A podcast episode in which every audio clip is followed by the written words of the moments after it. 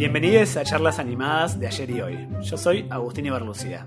Y yo soy Lucía de Estefano y el día de hoy vamos a estar hablando de The Midnight Gospel, la nueva serie de Netflix creada por Pendleton Ward y Duncan Trussell. Nos acompaña en este capítulo Leandro Guaybe. Hola Lean. Hola, ¿cómo andan? Lean es dibujante, es editor de cómics, también es diseñador gráfico y estamos muy contentos de que vengas acá. Bueno, gracias. Me encanta el podcast y es un placer estar acá.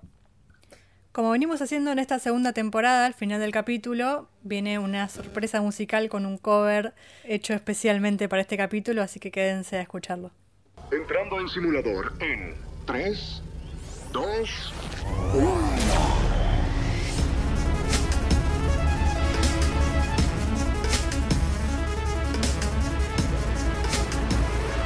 Bueno, vamos a empezar hablando un poco de qué va la serie sin spoilear mucho. ¿Cómo la describirían ustedes? Primero yo diría que no es una serie por la que haya que preocuparse mucho por los spoilers, o no de la misma manera que estamos acostumbrados a, preocuparnos por los spoilers como descubrir al asesino de algo o que se revele algún misterio que viene creándose. No es tanto por ese lado lo que pasa, sino es más no spoilear la sorpresa que causan ciertos momentos o va más por ahí. No, no se preocupen si no la vieron todavía la serie y quieren empezar a escuchar este capítulo porque cuando sea importante el spoiler, va, a aparecer nuestra mágica corneta del spoiler y vamos a avisar. Tal cual. Bueno, la serie se trata sobre un personaje que se llama Clancy, que vive en un mundo, una, especie de tierra del futuro. Clancy vive en un, algo que se llama Chromatic Ribbon, que es como una especie de estratosfera mágica de una tierra posible. Unas granjas.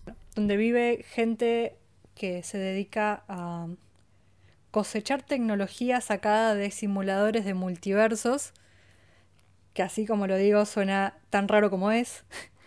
Y bueno, este chico Clancy, que es el protagonista, tiene uno en su, en su casa, que es una casa rodante muy bizarra, pero que está defectuoso. Es uno usado, que no se sabe de dónde lo sacó, está defectuoso, y entonces por eso genera universos que se están muriendo, que están en medio de un apocalipsis y que desaparecen. Y por eso, cada vez que se mete en un universo nuevo, termina por destruirse ese lugar.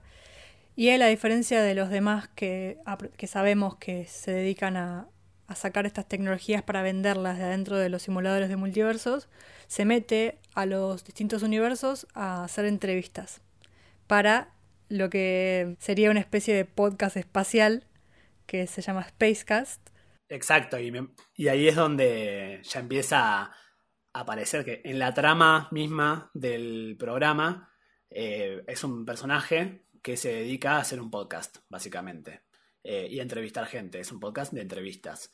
Y lo que viene a ser algo principal en la serie es que estas entrevistas son reales.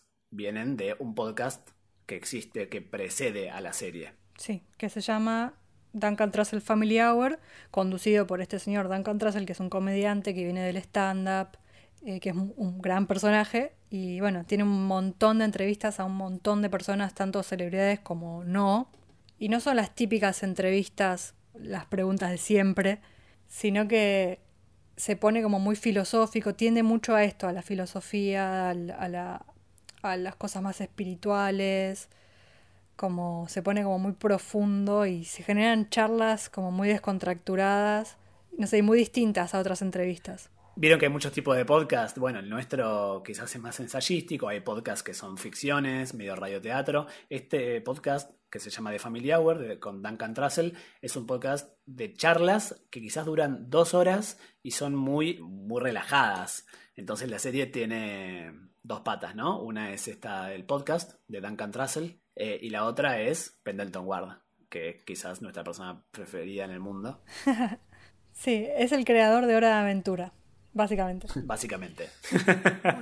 ¿Te molesta si te grabo para un em, video, podcast, transmisión? Una, una transmisión, la verán todos en el sistema. Va al espacio.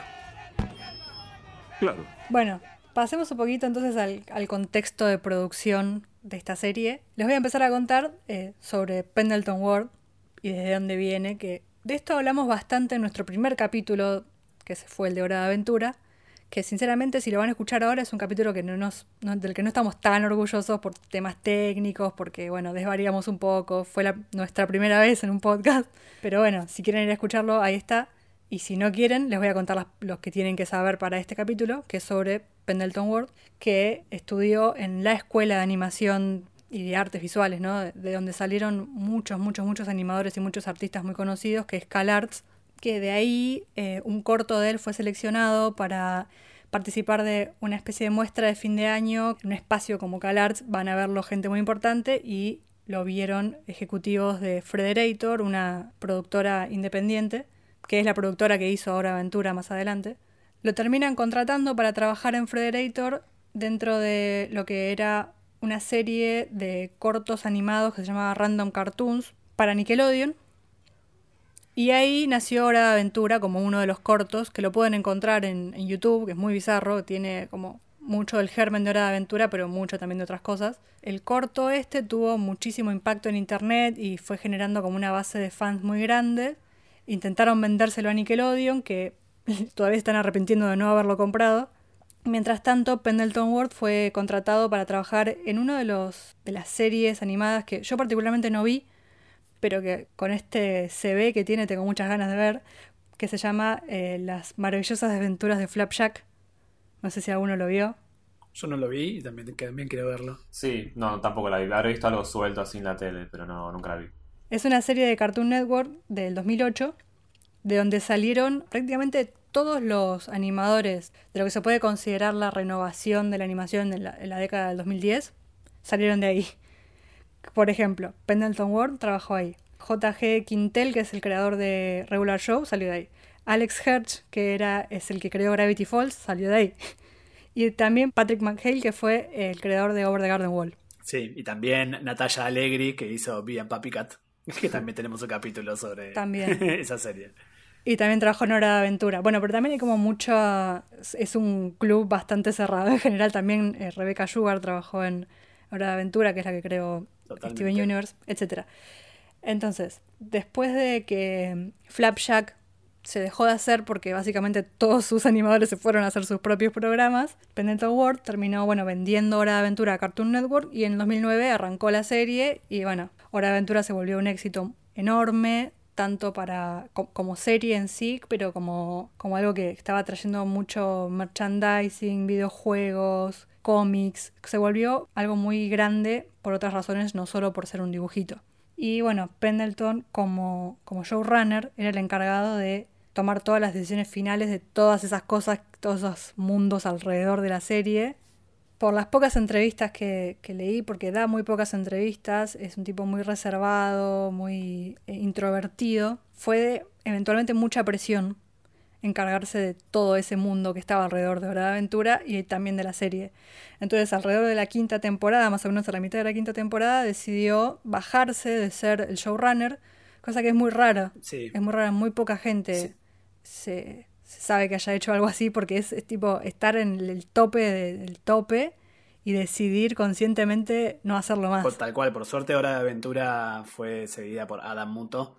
Eso hablamos en nuestro capítulo de Hora de Aventura y mantuvo el espíritu eh, iniciado por Pendleton. Totalmente, sí. Se bajó, pero no es que se fue de la serie, siguió siendo storyboard artist y escritor. Y además de ser la voz de Lampy Space Princess, que si la ven en castellano es la princesa grumosa. Esto fue aproximadamente en el 2013-14.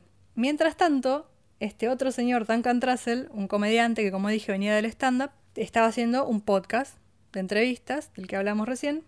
Y Pendleton Ward era un oyente bastante regular del podcast, le gustaba mucho, y un día decidió escribirle eh, diciéndole, bueno, esto, que le gustaba mucho el podcast, que le, no sé, que era fan del programa, básicamente. Y Duncan Trussell dice que él era fanático de Hora de Aventura y no la pudo creer cuando de repente le llegó un mail de Pendleton Ward, como creo que a cualquiera se le cae la bombacha si pasa eso. Tipo, es alguien que realmente admiras muchísimo y te está diciendo que, que le gusta lo que haces. Entonces aprovechó la ocasión y lo, lo invitó a participar de su podcast y hacerle una entrevista. Y bueno, después de eso, como medio se hicieron ahí amiguitos, se fueron a tomar un café un día y Pendleton Ward le dijo, che, me re gustaría eh, no hacer una serie porque no quiero hacer más nada con hacer series, pero me re gustaría animar tu podcast. Sí, ahí a Duncan Trussell se le cayó la bombacha por segunda vez. Totalmente.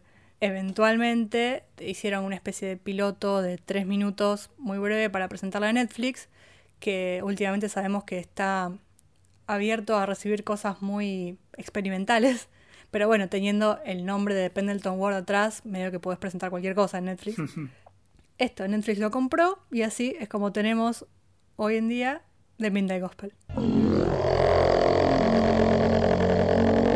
Bueno, de ahora en más seguramente hablemos con spoilers, más allá de que, como dijimos, no, no es una serie clásicamente spoileable.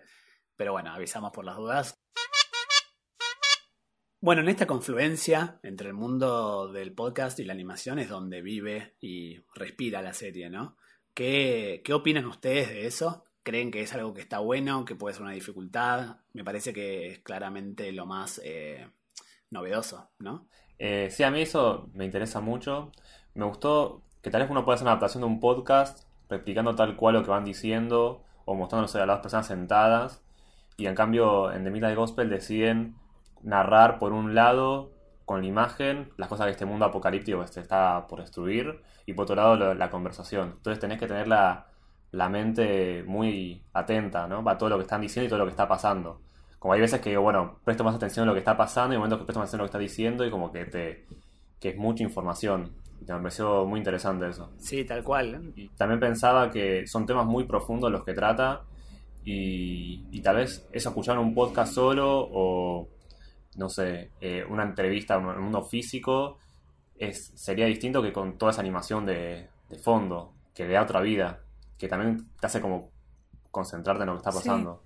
Sí, sí totalmente. Sí, tal cual esto que decís, Lean, para mí es el, el, el kit de la cuestión. Creo que hablando con un par de personas preguntamos en nuestro Instagram qué les parecía la serie y muchas respuestas decían que les costaba mucho eh, seguir y prestar atención a todo. Y es el gran tema de conversación alrededor de esta serie. Sí. Lo que sucede es que por segundo hay demasiada información auditiva y visual que te está entrando al mismo tiempo y es imposible captar todo. ¿No? Sí, y es una serie de 20 minutos por capítulo. Ahora Aventura son 10 minutos al menos. Que si bueno, 10 minutos te, te, Sí. te alcanza. Pero 20 minutos con toda esa información, tenés un capítulo y tenés un poco agotado también. Es una serie para maratonear. Yo hay varias que me vi seguidos, una vez que ya entré en, en ritmo, como que me las, me las seguía viendo, pero es muy profundo y como te deja, te deja un tiempo para eh, pensar un poco en lo que estuviste viendo, no sé.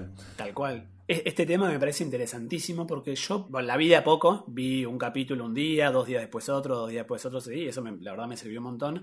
Pero además muy rápido entré en el código que creo que propone la serie, que es el de que Mm, la pérdida de control, ¿no? Creo que con la era del streaming eh, nos acostumbramos a ver algo y verlo todo y entender y qué sé yo y el significado de las cosas, mientras que antes, hace 20, 30 años, mirabas televisión y podías enganchar un capítulo de los expedientes secretos X a la mitad y más o menos cazabas qué estaba pasando y lo veías y te ibas a, a ver la comida que se estaba haciendo y volvías a la tele. Creo que antes había como mucho menos necesidad de control como espectadores. Y con el tiempo eso fue cambiando. Lo mismo en las películas.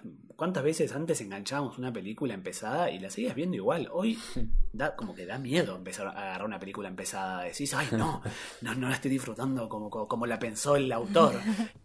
Sí. Y pasa lo mismo con los spoilers. Como eh, toda esta cultura de los no spoilers, de darle miedo al spoiler, es algo bastante de los últimos años. De hecho, los continuados, entrabas al cine a ver una película, empezabas por la mitad, y bueno, te spoileabas el final, ya está. Veí, la volvías a ver. Claro, claro. Me- Antes, lo mismo, por ejemplo, con la, la telenovela mexicana. La- la- el género telenovela es un género que está hecho para no ver, para no verlo. Está hecho para que puedas estar en tu casa limpiando, y de, de fondo escuchás y todo se dice. Ay, eh, Mari- María Antonio, estuviste con mi prima y como que lo escuchás y te lo explican y no hace falta estar viéndolo. Eh, hay algo de hoy en día que tenemos esta cuestión de control que me parece que The Midnight Gospel propone que te dejes ser permeable a lo que te entre. Y quizás durante dos minutos estás prestando atención al diálogo y la imagen se te fue. Sí. Y de repente algo de la imagen te agarró y le dejaste de prestar atención al diálogo. Y de pronto viste algo en el fondo que está sucediendo. Y me parece que esa es la manera de disfrutarla, como justamente es soltar esta necesidad de control, ¿no? Claro, y eso es algo que también es una manera de consumir podcast. Y creo que eso está hecho muy a propósito en ese sentido. Como un podcast, al igual que la tele- telenovela mexicana, tal vez en su momento, lo puedes poner de fondo y hacer cosas a la vez. Y de repente te metes en la conversación, salís, pensás un poco lo que acaba de pasar. Claro. Sí, no, igual. Me parece que justamente la radio es más así, que vos podés engancharle y ya fue, es en vivo. Pero el podcast a, a- a muchas personas les pasa que, que les cuesta escucharlo si están haciendo otra cosa. Y justamente el, el podcast de Duncan Trussell, que son capítulos de dos horas de, de divague, están charlando, creo que tiene una, una lógica más de radio, ¿no? Claro, por eso, es el, el estilo de podcast para eso. Exacto, sí. Sí, sí, es verdad que, que puedes agarrar el capítulo más por la mitad y yo a veces también pasaba eso, que miraba un poco lo que pasaba en la imagen y me perdía más en el, en, en el contenido de lo que estaban diciendo y por, por momentos retomaba.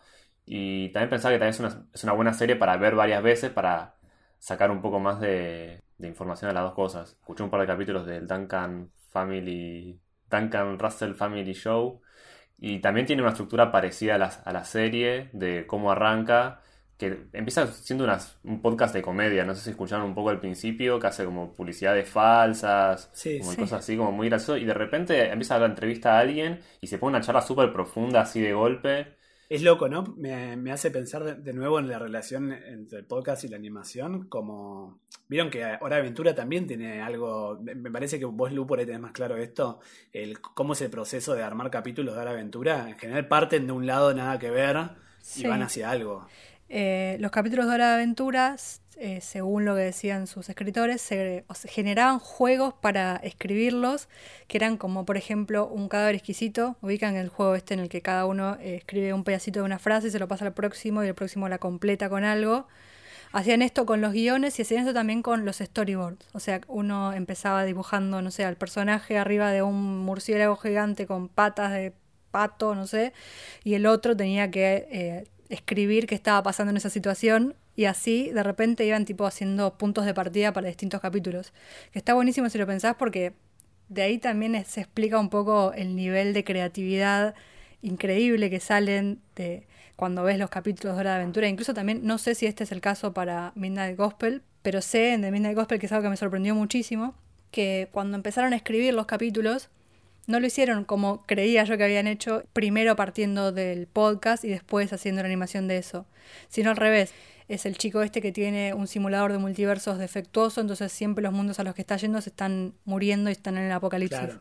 Entonces em- estuvieron tipo una semana entera pensando modos en el que se pueda acabar un mundo. y después de ahí, Ah, cuando bueno. tenían eh, como todas estas ideas, estos pedacitos de ideas animadas, eh, fueron a buscar qué momento de qué entrevista puede ser bueno para ponerle encima.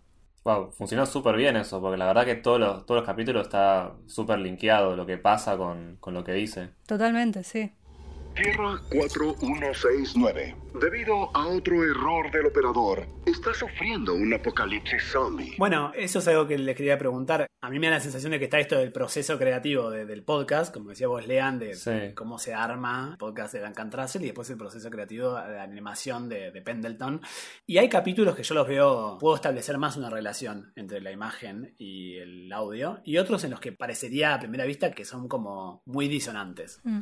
¿Qué, qué piensan de eso? Eh, yo estaba pensando en el primer capítulo, el de, los zombies, y que tiene que ver con el consumo de drogas. Y al principio siento como que no tiene nada que ver, o sea, sí, pueden hablar hablando de drogas como cualquier cosa, pero la, parte final, donde todos se convierten en zombies y empiezan a, como a ver el mundo de una forma distinta, no sé, como siento que ahí se, une todo. Tal vez hay momentos que no tienen tanto en común, es como se siente un poco eso, que están pasando situaciones random y están hablando sobre meditación, pero hay un punto siempre que, que une todo. Sí, totalmente. O sea, justamente están hablando de eso, de que las drogas, no hay drogas malas de por sí, sino que es de- depende de cada persona, cómo le pega, cómo la usa. Y entonces de repente cuando ves el lado de los zombies, que parece que están en cualquiera, que están resufriendo, en realidad le están pasando re bien. Sí. Y tiene un montón de sentido con lo que están diciendo. Y sí, está, está muy bueno. Es, es cierto que cuesta, a mí me costó entrar en la de Sí. prestar la atención a dos cosas, pero creo a la vez también que no es, eh, no es el punto prestar la atención a dos cosas. No, totalmente. No tenés que entender completamente lo que está pasando en cada una de las dos. Mm, sí.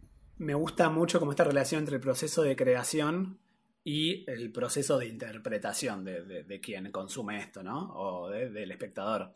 El proceso de creación no busca contar algo en particular. Quizás sí, claramente hay eh, algunas simbologías muy, muy precisas, por ejemplo, que los muchos capítulos terminan con, de- con el personaje principal abriendo este tercer ojo, que hay algo de la simbología de, de la iluminación y de poder ver más allá de los sentidos y, y qué sé yo.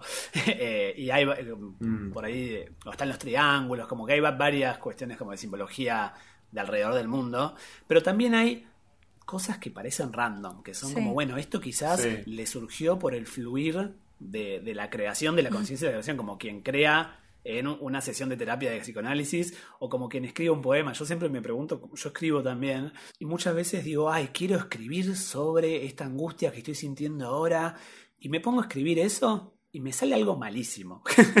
en cambio, cuando me pongo a dibujar o escribir desde otro lado, desde, che, la verdad que tengo ganas de dibujar un caballo mm, haciendo boxeo, y, y ahí aparece algo mucho mejor, y quizás termine apareciendo algo sobre mí, alguna reflexión sobre mi vida, y lo, lo que es mejor, después cuando eso lo llevas al mundo, le dejas al mundo ese, ese proceso creativo, quizás las demás personas toman lo, lo que les sirve y lo que no. Hay una entrevista a Duncan Trussell que él habla sobre las cartas de tarot. Ah, sí.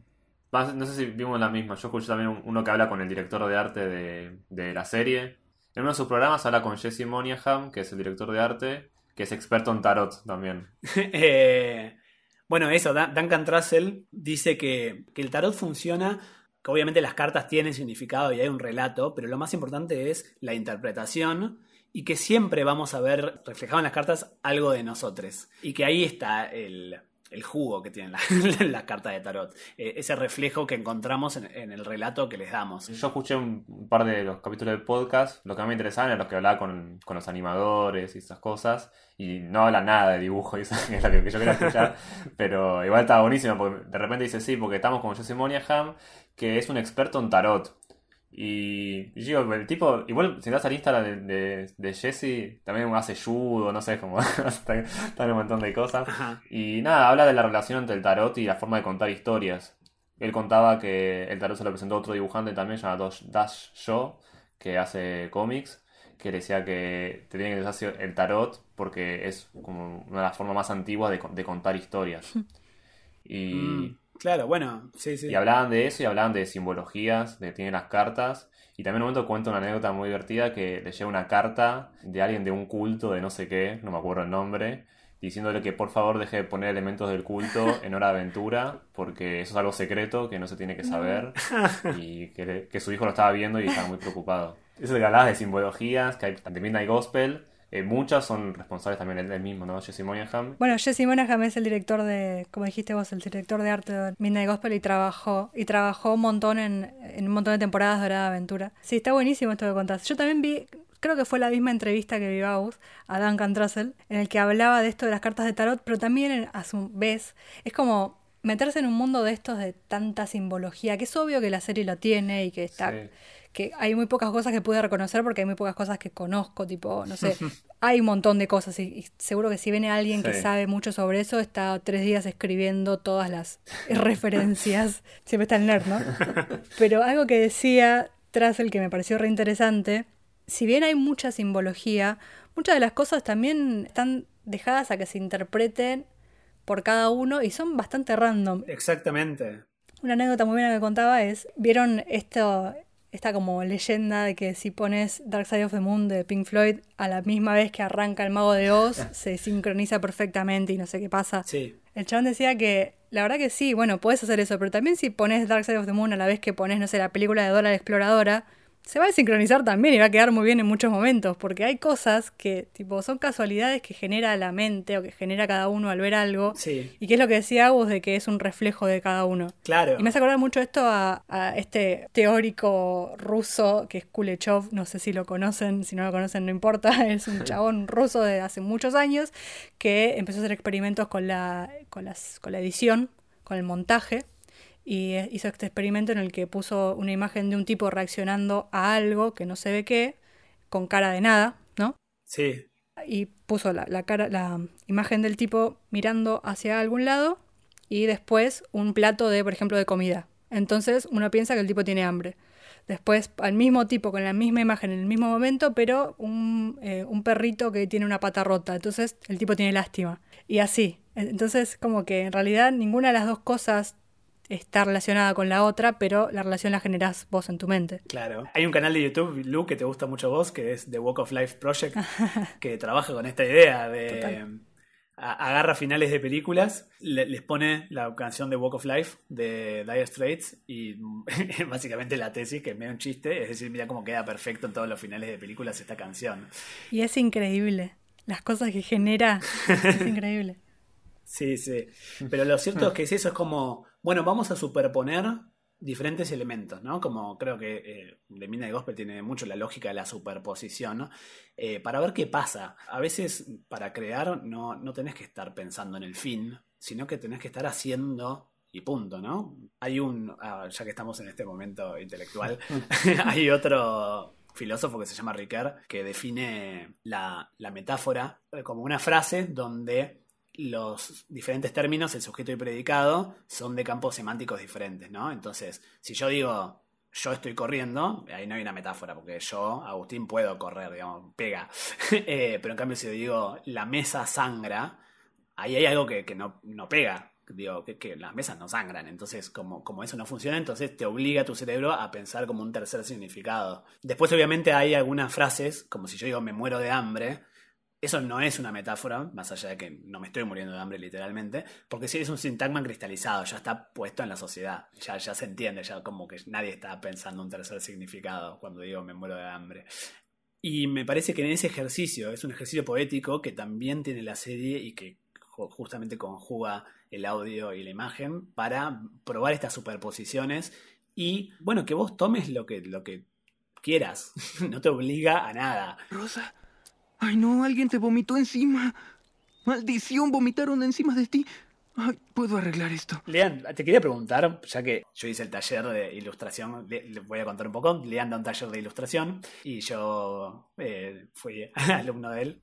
Vos siempre también al momento de dibujar siempre hablas de esto, de cómo, cómo pensás el proceso creativo y lo asocio bastante, ¿no? Este proceso creativo un poco más eh, de la investigación en el hacer. Sí, sí, yo trabajo mucho así, o sea, todo lo que hago en general no tiene ningún planteo previo y, el sentido está en el hacer. Cuando me pongo a pintar, voy dejando que el mismo dibujo o, o la pintura marquen los caminos y de ahí voy avanzando. Me encuentro mucho con que a veces uno cuando quiere hacer algo, quiere crear un, escribir un texto, hacer un dibujo, Sí, cuando te enroscas mucho en cuál es el significado final que querés darle, te trabas un montón. Pero cuando podés como dibujar desde otro lado, sí. eh, es cuando sale lo mejor.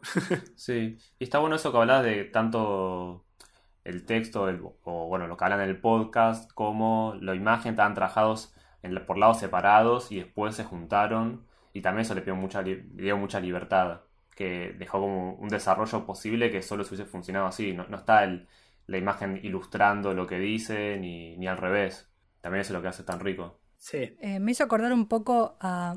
¿Vieron esos como... No, no sé muy bien de quién son, pero estos videitos que ilustraban como audios de WhatsApp? ah, sí.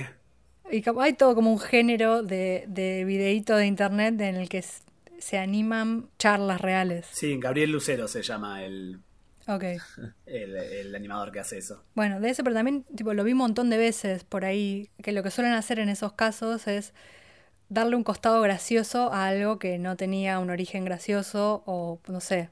Bueno, también me hizo acordar mucho a, hay unos cortos que se llaman Animal Comforts, que están hechos en stop motion por eh, el estudio que hizo Wallace y Gromit, Artman, Artman es el estudio, Sí, que bueno, si quieren búsquenlos en YouTube, son muy buenos, son entrevistas a personas que se reinterpretan mediante la animación como si estuvieran entrevistando animales en un zoológico. sí. Ah, bueno. Sí, creo que en los últimos años hay varios eh, productos que intentaron jugar un poco con el registro del audio. Hacia la animación. Mm. Pienso en Rick and Morty, vieron que tiene como ese estilo de que dejan, también lo hacen en la aventura, Sí. eh, dejan el tartamudeo o cuando una persona, Sí. un personaje se traba o eructa o qué sé yo, eso está y después animan la boca eh, en eso y, y que le da como una naturalidad o algo medio novedoso que no habíamos visto antes. Y yendo acá a Argentina, también lo veo en las animaciones de Alexis Moyano. Él juega mucho con Mm. Con cómo habla, cómo se habla naturalmente y lo pone en animación y en general muchas veces contrasta porque quizás está animando a un perro Eh, y eh, ahí, ahí está, aparece el humor, ¿no? También en ese contraste, justamente en esa superposición, como decíamos. Claro. Y también una de las cosas que recomendaste vos, Agus, esta semana, además aprovecho para, para decir que estamos haciendo unas recomendaciones semanales todos los viernes en nuestro canal de Instagram TV o en Instagram y lo vamos a subir pronto a YouTube, así que pueden ir a verlos. Justamente Agus esta semana que pasó recomendó a un ilustrador argentino se llama Dante Zavala que hace mucho eso de usar diálogos. En Instagram tiene como unas historias en donde se ve que graba a sus amigos hablando y después los anima y es muy lindo. Sí, es algo que la animación ya tenía, siempre se grabó primero la voz y después se anima eso. Y creo que en esta, en esta nueva era, donde, donde hay mucho registro de WhatsApp, de audios, de videos, qué sé yo, tomaron esto para crear este nuevo, este nuevo recurso. Sí, eso también como le saca mucho la frialdad del proceso creativo de la animación, ¿no? Que Sí, se tarda mucho en animar, se tarda mucho en grabar las voces, toma uno, toma dos, toma tres. Y esta forma de, bueno, de Enrique y Morty que empiezan a grabar de una forma improvisada, donde dejan todos los eructos de cosas que dicen y después animan sobre eso. Y acá Midnight Gospel también, donde tienen por un lado el podcast y por otro lado todo el dibujo, Sí. como le da un, aire mucho más cálido al, al programa también. Parece más humano, ¿no? no se, se, no- se nota más las marcas de cuando lo hicieron, digo. Claro, y de, y de hecho a veces juegan un poco con eso, como hay un capítulo en el que se superpone el, el video con como una grabación de, Sí. de un segundo del estudio en el que están grabando. Y Ah, sí, sí. Como que se rompe un poco el, Sí, me esa, cuarta sí. pared. Eh, y también hay Sí. momentos en los que al personaje de Clancy los entrevistados le dicen Sí. Duncan. Y, y- Ah, sí. Bueno, en el, en el último capítulo, de hecho, le dice. Duncan en todo el capítulo, me parece. Ah, claro. Hola, mamá. Hola, Duncan. ¿Quisieras estar en el podcast? Eh, el último capítulo, ya que estamos ya eh, avanza- avanzados en el podcast, a mí me pareció Sí. Eh, el más lindo de todos, claramente. Es el Sí. capítulo en el que aparece la madre, que eh, yo leí la descripción del capítulo en Netflix antes de, de verlo, y lo que dice es que el, el capítulo lo grabó la madre y tres semanas después de grabarlo murió. Sí. Y además eh, todo el capítulo trata sobre la inminente muerte de ella y la relación con él, y es hermoso. ¿Qué pensaron? ¿Qué piensan ustedes? Está sacado directamente del podcast, no hay nada, o sea, muchas de las entrevistas fueron como regrabadas o momentos regrabados para la serie, esta claramente no porque la madre ya no estaba. Y algo muy loco que, que veía que decían en entrevistas Duncan Trussell, que además de que decía que fue como un capítulo muy, muy, muy personal, porque es él hablando con su madre como en un momento muy sensible, se está por morir, todo mal, dice que los animadores lograron como captar muy bien a la madre a pesar de nunca haberla conocido. Sí, sí, la animación a mí también fue lo que más me gustó, así lo, lo que mí me, me encantó, pero eso de que cómo van, cómo van envejeciendo y después esa vuelta del ciclo de la vida también, Sí. fue lo que me pareció súper lindo. Pero también en ese capítulo, de fondo, están sucediendo otras cosas, ¿no? Hay como Sí. una especie de hospital Sí. de ositos. Eh, y eso por momentos decís, che, ¿es random o no? Tiene que ver y ah, había momentos en los que yo sentía que lo que estaban diciendo pegaba perfecto con lo que le sucedía a los ositos. Y quizás soy yo. Sí. Ese tipo de amor no irá a ningún lado. Es algo más que descubres. Que puedo abandonar este plano de existencia tarde o temprano. Pero el amor no se irá nunca. Estoy absolutamente segura de eso. Este capítulo para mí cerró mucho como si, si tuviera que establecer un tema que cruza toda la serie, es la muerte. Sí. Eh, durante un momento yo pensaba que se trataba sobre la meditación, pero me di cuenta que, que la muerte es la cosa que junta a, a todos los capítulos, empezando por que simulan planetas que se están, a- están muriendo. Eh, eso es como, a- así funciona este simulador de universos. Y después, incluso en el capítulo las drogas, hablan sobre la muerte y se asocia como las drogas con el, tema de, la percepción, cómo se va alterando la percepción al como tener más inminente la muerte, ¿no? A mí me pareció totalmente novedoso eh, la manera de acercarnos a la muerte. Justamente la, la serie hace habla mucho de la importancia de, de tener presente la muerte en nuestras vidas, de, de no negarla, de no alejarnos. Sí, ta- también pensaba que por momentos cuentan en la serie de que Clancy se mete también en todos estos universos, de un- una forma como de escaparse de la muerte de sus padres. Ah, Y no sé, por un momento lo- no es algo muy importante, tiene una llamada de la hermana en un momento. sí, Y, y también muestra un poco eso de ir a otros mundos y todas entre ellas también una forma de, de aceptación de, de la muerte, como todavía recuperándose de la muerte de su madre, calculo que fue lo, lo más reciente. claro. Y sí es verdad que está presente en, en todos los capítulos y como sigue tanto la muerte como la superación, te digo la superación y la aceptación más que la superación. Claro. Y de ahí, de ahí está vinculada la meditación y todo eso. Sí, eh, el diálogo y eh, la creación, la creación de una serie animada y de un podcast como, como maneras Sí. de, de- de- de lidiar, ¿no? Y bueno, y no, no eso, no solo la muerte, sino también la meditación. Habla mucho el podcast sobre vivir el momento y a mí me parece muy significativo, no sé qué les pasó a ustedes, el hecho de verlo en cuarentena, que justo haya salido en cuarentena Sí. y, y- y verlo en Mm. esta época que estamos viviendo, a mí, a mí me, me significó, ¿a ustedes? Sí, muy intenso. Sí, sí, creo que es un momento muy reflexivo también, ¿no? Como te deja pensando. Sí. Esta serie para mí fue muy terapéutica. Está todo el tiempo hablando sobre la importancia de poder vivir en el presente, Mm. de sentir tu cuerpo. Bueno, este, esta escena en el último capítulo en el que la mamá le dice, che, sentí la sangre adentro de tu cuerpo, cerrá los ojos y mirá dentro de tus manos. Y a mí me acercó a... Empecé a meditar, literalmente empecé a meditar después de ver The Midnight Gospel, Wow. porque me, me acercó a, a eso. Bien, siente tu mano. Siente tu dedo índice desde adentro. Índice, ese es el meñique. Quería preguntarle a Lean, vos en la semana me pasaste varias cuentas de Instagram de personas que laburaron en la serie. ¿Recordás alguna para, para contar algo? Como de eso, de la gente y de- del estilo, de animación, de ilustración, de lo- los fondos, etcétera. Sí, sí, bueno, muchos vienen de Hora de Aventura. Sí. Hora de Aventura se nutrió mucho de dibujantes de cómic independiente. O sea, lo, lo más, no sé, los más conocidos como Michael DeForge, Sam Alden, bueno, Jesse Monahan, que es el director de arte, también hace cómics. Eh, tiene uno que se llama Forming, que publicó Editorial Nobrow de Inglaterra, creo que es. Y, y bueno, él es el director de arte. Ajá. Y también tienen dentro del plantel otro más que trabaja en la aventura, que es eh, Ghost Shrimp, que se hacía los fondos. Y también los fondos, hay otro dibujante también así medio indie, que se llama eh, Liam Cobb, que tiene un cómic que parece un Michelin. y él está, está- participa en los fondos y también son súper lindos. Él creo que trabaja mucho en la Breakdown Press, no sé si ya había mencionado.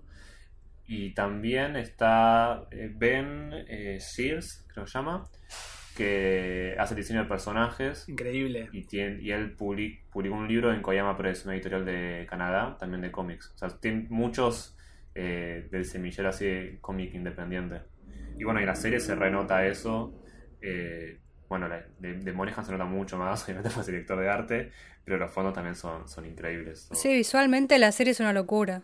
Quiero agregar que todos estos estas personas que está nombrando Lean, vamos a dejar después en la descripción del capítulo los links a las páginas o las cuentas de Instagram para que puedan chusmear. Yo estuve chusmeando y es lindísimo todo lo que hacen, además de, de lo que aportan a la serie. Se nota que, que son personas con estilo, con una Sí, visión total. artística muy, muy interesante. Sí. Una cosa que, que me, me sorprendió de la animación, se la nota muy a mano. Yo sé que si bien está hecha a mano y seguramente está coloreada digitalmente, Sí. por esos efectos, como esas texturas que tiene, eh, me puse a averiguar porque muchas de muchas animaciones lo que se hace es tercerizar la animación y mandarla, por ejemplo, a Taiwán o algo así, a que la hagan en- eh, industrialmente en masa, como muy parejita todo. Y eso lo que genera es poder hacer muchos capítulos y poder hacerlos todos muy prolijamente. Mm. Pero bueno, esta serie que tiene ocho capítulos, bastante cortos, no, no se veía de esa manera y averigüé y no, está hecha completamente Sí. in-house, digamos, de, en la productora que se llama... No me acuerdo que fue lo que hicieron Big Mouth también, me parece, ¿no? De Netflix. Es la, la productora se llama Titmouse. Ah, sí. Sí, fueron los que hicieron Big, Big Mouth, una serie de cartoons que se llama Mau Mau. Hicieron un montón de cosas, si entran en la página van a reconocer muchas, pero esto creo que es lo más visualmente artístico, como, no sé, se nota que la animación, si bien no es una animación muy fluida, capaz, eh, como no, claramente no son 24 cuadros por, por segundo, es algo con bastante menos frame rate, para mí es tipo 12 o 16 como mucho. Tiene como unos movimientos como muy lindos, todo lo que es de la boca y la manera de el lip sync que Sí. tiene es como muy exagerado y a la vez como muy estilizado, Sí. muy lindo. Sí, también yo pensaba en, en las paletas de colores que tiene com- comparado con Hora de Aventura. Y Hora de Aventura tiene una serie, unas paletas Sí. mucho más armónicas. En cambio acá eh, son todos colores constantes todo el tiempo. Tampoco tienen línea los personajes, creo que en Aventura siempre tienen un- una línea negra, si mal no recuerdo. Y en cambio acá la, la línea siempre es de color, entonces Claro. se mezcla también un poco con el fondo. Claro, también está el hecho de que en cada capítulo van a un universo nuevo, entonces hay Mm. como una libertad de que no tiene que ser siempre el mismo lugar, Sí. ni el mismo personaje ni siquiera, porque Clancy cada vez que viaja cambia el avatar y es otro diseño de personaje. Eso me encantó. Eso es re loco. Sí, pero a pesar de ser otro diseño de personaje, en la gestualidad, en los movimientos, Sí. sigue Sí. siendo Clancy. Eso es, eh, me parece Sí. un, un logro buenísimo de la animación. Muy difícil. No, es realmente muy fascinante, creo que, de nuevo lo que decíamos medio al principio, la serie da para verla una vez muteada. Sí. Simplemente disfrutar de los diseños Sí. de personajes, otra vez de los fondos. Sí, sí. Sí. En ese sentido me hace acordar un poquito a Bojack, que vieron que siempre está esta joda de pausar el capítulo y mirar todos los chistes gráficos que hay alrededor. Sí. Tiene mucho de eso esta serie, como Sí. millones de cosas interesantes que capaz no son necesariamente chistes como en Bojack, pero muchos sí también, sí hay muchos chistes a través de eso. Yo quiero contar una mini anécdota que, Sí. que escuché que contaba Duncan Trussell sobre Pendleton Ward respecto del diseño de personajes. Vieron que Clancy tiene como un morral chiquitito, una carterita en donde en un capítulo se mete adentro y tiene como todo un universo. Ah, sí. Bueno, la historia de esa carterita es que Penn Ward pensaba Sí. que seguramente a esta serie le, va- le vaya a gustar a mucha gente, como, como pasó con Hora de Aventura y un montón de otras cosas, y mucha gente va a querer hacer cosplay de su personaje. Entonces decía, si no le pongo nada, tipo, no tiene bolsillos, tiene una pollerita nada más, la gente no va a tener donde llevar sus cosas, mejor le hacemos una carterita. Lindísimo. Le puso una carterita para que la gente bueno. que hace cosplay. Que alguien empiece en los niños. claro. Amo, diseñé este avatar musical de arcoíris para usted. Conozca. Lindo, lindo. Me gusta. Lindo, lindo. Gracias, computadora. De nada, amo. Como les anticipamos al principio del capítulo, tenemos un invitado musical que es Ivo Ferrer, es oyente de charlas animadas, también tiene varios proyectos musicales. Vamos a escuchar a Ivo. Hola amigues de charlas animadas, me presento, mi nombre es Ivo Ferrer, soy músico, tengo un proyecto solista, también toco con un grupo que se llama Les Tremendes. El proyecto Ivo Ferrer y Les Tremendes se pueden escuchar en Spotify. Tengo también un proyecto en el que filmo bandas tocando adentro de una cocina que se llama Musiquita en la Cocina, que les invito a buscarlo. Los miércoles a las 16 horas, también por FM La Tribu, conduzco un programa de música que se llama Sonidos Clandestinos. Vengo escuchando ya algunas charlas animadas y la verdad es que está muy bueno el podcast. Me copé mucho también viendo Midnight Gospel, así que poder participar con una canción de la serie está buenísimo. Gracias por el espacio. Y bueno, con un amigo que se llama Sergio Quinto hicimos una versión de la canción que cantan los zombies en el primer capítulo, cuando descubren lo bueno que está ser zombies. Espero que la disfruten, nosotros nos divertimos mucho haciéndola. Busquen también a Ser Quinto, que hace música muy buena. Les mando un abrazo grande. Gracias Agustín, gracias Lucía y que anden muy bien. Naces y después te vas. Tu vida entera es un momento fugaz. Muy ciego fui, más ya puedo ver. Yo disfruto ser un zombie. Lento voy, porque no hay que correr. ¿Qué sentido tiene que corras cuando huyes del amor? Ya encontré la solución, la mordida de un zombie.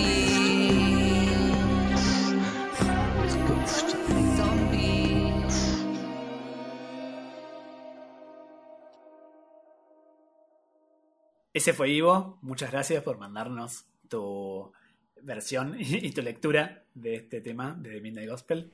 Eso es todo, amigues. Hasta acá con el capítulo de Midnight Gospel. Muchas gracias, Lean, por acompañarnos. No, gracias a ustedes de nuevo por invitarme. Muy lindo, me encanta. Bueno, y como siempre saben que pueden escribirnos a nuestro Instagram, pueden seguirnos por ahí. Estamos haciendo esto que dije hace un ratito de las eh, recomendaciones semanales de cosas animadas para descubrir. Nuestro Instagram es arroba charlasanimadas o también nos pueden escribir a nuestro mail charlasanimadas.gmail.com. También pueden encontrarnos en YouTube como Charlas Animadas o en Twitter, adivinaron, Charlas Animadas. Insospechado. Escríbanos que nos encanta escuchar sus recomendaciones, sugerencias, comentarios o cualquier cosa que tengan ganas de contarnos. Yo soy Agustín Barlucía. Yo soy Lucía Estefano. Detrás de escena nos ayudan nuestros queridos productores Tomás Lerer y Mica Padrón. Grabamos esto el 10 de mayo de 2020, en plena cuarentena por el COVID-19, a la distancia y virtualmente en la bella ciudad de Buenos Aires, Argentina. Nos escuchamos la próxima.